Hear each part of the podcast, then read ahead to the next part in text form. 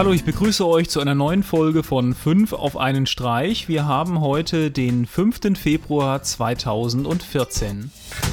Mein erster Tipp ist zweigeteilt. Da dreht es sich einmal um Video on Demand und dann Fernsehen über Satellit. Das Interesse an Video on Demand wird ja durch Anbieter wie Watchever, Lovefilm und Maxdome Rechnung getragen. Und nach einer neuen Marktanalyse können wir auch in den nächsten Jahren mit weiterem Wachstum rechnen. Laut der Studie sollen im letzten Jahr Nutzer im Schnitt acht Filme ausgeliehen und sechs Filme gekauft haben. Wenn Netflix in Deutschland Deutschland wirklich in den Markt mit einsteigt, wird sich gerade in dem Bereich noch einiges tun. Und auch wenn Video on Demand immer wichtiger wird, ist natürlich äh, Satellitenempfang, DVB-T und IPTV noch nicht tot. So gibt es in Deutschland weiterhin 18,07 Millionen Nutzer, die ihr Fernsehsignal immer noch über Satellit empfangen. Und gerade durch die wachsende Anzahl von HD-fähigen Fernsehern in den Haushalten bleibt natürlich Satellit weiterhin ein sehr interessantes Medium.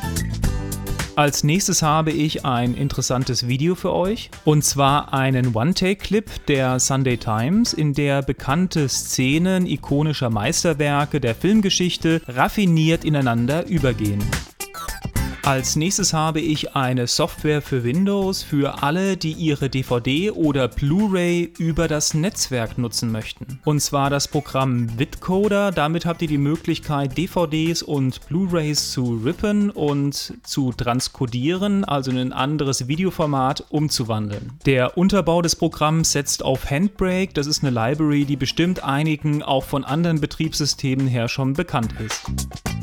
Als nächstes habe ich eine kostenlose Lösung, mit der ihr Linux-Dateisysteme auf eurem Windows-Rechner lesen könnt. Und zwar den Linux Reader. Das Programm schlägt eine Brücke zwischen Windows und den nativen Dateisystemen von Linux. Das ist praktisch, wenn man also wirklich physisch auf eine Festplatte aus einem Linux-System zugreifen muss. Das ist auch manchmal die einzige Möglichkeit, Dateien von heutigen HD-Receivern herunterzuladen, um diese dann unter unter Windows umzuwandeln.